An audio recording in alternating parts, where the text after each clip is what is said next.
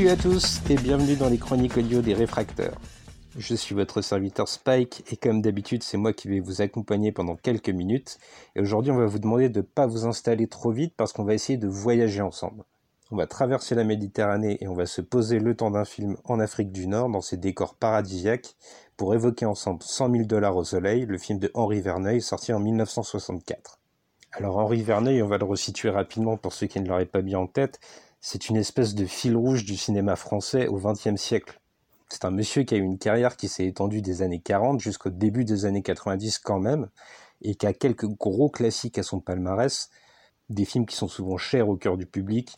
On peut citer pêle-mêle La Vache et le Prisonnier, Le Clan des Siciliens ou Peur sur la ville. Mais pour 100 000 dollars au soleil, c'est une autre facette de sa filmographie sur laquelle on va s'attarder, parce que c'est une de ses collaborations avec Michel Audiard au scénario, un duo qui a ponctué le 7 art de chef-d'œuvre, Un singe en hiver, Mélodie en sous-sol, Le corps de mon ennemi, que de chefs-d'œuvre à découvrir et en plus des films qui sont vraiment accessibles. On va voir plus tard qu'Henri Verneuil, il est exigeant dans sa mise en scène, mais c'est toujours au service du public. Ces films, ils sont pas prétentieux, ils sont populaires en fait. Alors on a dit que c'était Michel Audiard au scénario, mais il va s'inspirer d'un livre Nous n'irons pas au Nigeria de Claude Veillot, qui n'est pas non plus n'importe qui, puisque c'est lui aussi qui sera à l'origine de films comme Espion lève-toi ou Le vieux fusil. Au casting, vous allez aussi comprendre qu'on est dans la tradition du cinéma français qu'on aime, chez nous en tout cas, Lino Ventura, Jean-Paul Belmondo, Bernard Blier, il y a quand même pire comme acteurs, et en plus ce sont eux aussi des collaborateurs proches de Verneuil, ce qui va permettre à l'écran une véritable complicité de l'équipe. Alors avant de passer à nos réflexions, on va quand même vous esquisser un bout du scénario. Notre histoire, elle va prendre place aux portes du Sahara, et plus précisément au sein d'une entreprise de transport routier qui achemine tous les petits villages aux abords du désert, et sur lesquels Castigliano, le patron haut en couleur, règne en véritable petit despote minable qui malmène assez ouvertement ses employés. Le jour où dans le secret il va monter une affaire assez louche, l'acheminement d'une mystérieuse cargaison de 100 000 dollars justement, il va choisir de faire confiance à un tout nouvel employé au volant d'un camion flambant neuf qui suscite la jalousie des anciens. Mais le matin du convoi, un autre chauffeur mystérieusement au courant du trafic, le jeune Rocco, interprété par Jean-Paul Belmondo, va dérober le véhicule et se lancer en quête de fortune. Castigliano, il a plus d'autre choix que de demander à l'un de ses conducteurs plus expérimentés, le Marek, qui lui est campé par Lino Ventura, de se lancer aux trousses de Rocco. En chemin, le Marek va retrouver l'employé à qui on a dérobé la marchandise et ils vont faire route ensemble, l'un animé par l'appât du gain, l'autre par la vengeance. Alors au moment de faire nos recherches pour cette chronique, on est tombé sur une déclaration de Verneuil qui nous a vraiment interpellés, et c'est à partir de celle-ci qu'on a voulu axer toutes nos pensées autour du film. Le cinéaste dira de son œuvre que c'est un véritable western. Il n'y a pas de cow-boy, mais il y a des centaines de chevaux, des chevaux mécaniques qui sont sous le capot des camions, les vraies stars du film. Un western. Verneuil verrait donc son œuvre comme une variation francophone de ce qui s'ancre d'ordinaire aux États-Unis. Il y a déjà de quoi réfléchir et de quoi voir 100 000 dollars au soleil sous un angle nouveau. Mais si cette phrase elle nous a autant interpellés, c'est parce qu'à la vérité, cet accompagnement au visionnage du film, cette espèce de solution, le fait que 100 000 dollars au soleil soit un western, eh bien Verneuil vient en fait l'établir dès la toute première scène.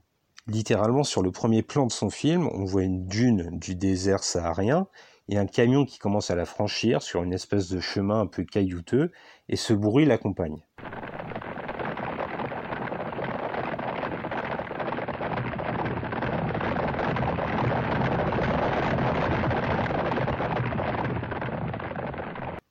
Alors à l'écran, c'est pas dissonant. On a l'impression que c'est le camion qui roule sur des cailloux et qui les écrase et que ça fait cette espèce de bruit. Mais si on écoute vraiment attentivement, ça évoque fortement la cavalcade de chevaux. Si on réécoute encore une fois, ça va vous sembler évident.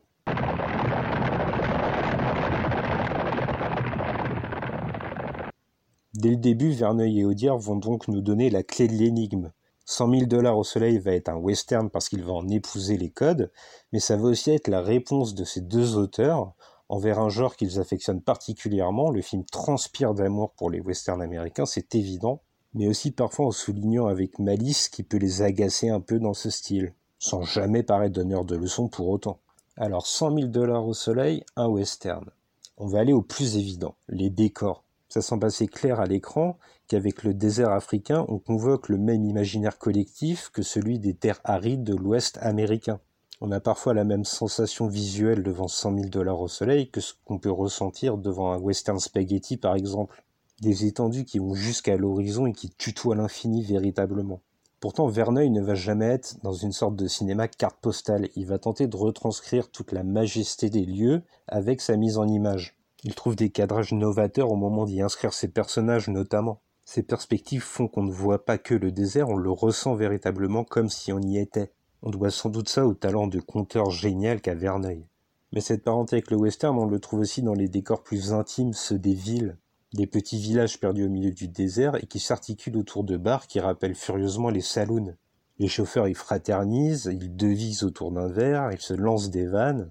Finalement, on est dans le même environnement que dans un western. Cet environnement, justement, Verneuil, il va le laisser s'exprimer, il va le souligner juste à peine, subtilement. Un simple mouvement de sa caméra, un zoom à peine accentué, et c'est tout l'élan dramatique d'une scène qui se retrouve amplifié. 100 000 dollars au soleil est un western. Bah, c'est vrai aussi dans son déroulé. On installe les enjeux au début du film, une course au magot, et on laisse les personnages se construire à la lumière de ces problématiques. Comme outre-Atlantique ou en Italie, on exalte les passions en ouverture du film, puis on va laisser les protagonistes se poser souvent en monstres de charisme. 100 000 dollars au soleil restera toujours un duel ludique entre Le Marek et Rocco. Ça ne changera jamais. Alors ça n'empêche pas 100 000 dollars au soleil de trouver du rebond et des péripéties au fil de la route. C'est parfois le camion qui a un accident, parfois un chauffeur qui décide de prendre un itinéraire alternatif, N'empêche qu'il y a toujours des éléments nouveaux qui sont toujours introduits avec beaucoup de naturel. Par exemple, à un moment, l'éternel Bébel va évoquer le fait qu'il va prendre une autre route que celle qui était prévue. En deux traits sur la poussière du camion, il va décrire en un schéma à sa partenaire la nouvelle route qui va être la leur. C'est simple, c'est visuel, on comprend tout de suite. Verneuil est direct, il ne cherche pas à faire dans la fioriture. 100 000 dollars au soleil est un western où les stars sont les camions. Bah ça, on n'en est pas si sûr. Déjà parce que les acteurs, c'est les piliers du film. Ils répondent eux aussi à cette logique du western, mais avec un second niveau de lecture. Bebel, il a tout du personnage un peu hollywoodien. Il est gouailleur, il est frimeur, il est intelligent, il est séduisant, il a le doigt sur la gâchette et il a même un chapeau de cow-boy sur la tête. On ne peut pas faire plus direct là non plus. C'est un protagoniste idéalisé, il est plus vrai que nature. C'est presque le modèle américain qu'on oppose à une autre façon de construire le cinéma, plus traditionnel. Ce visage-là, il va être porté par Lino Ventura, qui dans le film est plus un homme du peuple, et qui n'est d'ailleurs pas solitaire pendant l'épopée. C'est un homme de la plèbe pris dans la tourmente, beaucoup plus humble. Il nous a beaucoup fait penser à Humphrey Bogart dans Le Trésor de la Sierra Madre pour son côté perfectible, humain. C'est aussi un personnage qu'on n'introduit pas comme un dragueur au début du film. Ce serait plutôt une espèce de père tranquille qui aime s'établir avec des veuves de la région. Là aussi, on a senti une lignée venue des westerns un peu plus anciens, ceux où le héros se doit d'être véritablement droit moralement. Le train sifflera trois fois semble un bon exemple. Les deux performances s'opposent vraiment aussi parce que Belmondo est un playboy, tandis que Lino Ventura, lui, va être dans une performance beaucoup plus animale. Il y a des scènes où il apparaît presque simiesque, comme lorsqu'il porte des lourdes caisses. On a l'impression qu'en fait, Audiard dans son scénario et Verneuil dans sa réalisation opposent deux familles du 7e art, de cousins qui s'affronteraient, qui s'écharperaient et qui finiraient par cohabiter. C'est peut-être avec cette idée en tête qu'on va mieux comprendre la fin, qu'on va mieux l'admettre, parce qu'elle intervient après un paroxysme de tension, et Verneuil et Audiard tiennent quand même à offrir un moment un peu plus léger. En fait, ils font un pont générationnel, un pont qui se fait naturellement entre Lino Ventura et Jean-Paul Belmondo. Et puis, si on garde en tête cette idée que 100 000 dollars au soleil est un western, comme le dit Henri Verneuil, on se répète, il y a aussi ce personnage de l'américain qui est malmené, ce chauffeur à qui on a dérobé la cargaison. Il ne va jamais être respecté par Jean-Paul Belmondo, et Lino Ventura va même l'enterrer verbalement en fin de film. C'est de loin ce personnage qui va être le plus chamboulé par l'histoire. 100 000 dollars au soleil est un western. C'est toujours avec ces mots d'Henri Verneuil qu'on comprend un peu mieux la volonté du film d'être un peu humoristique également.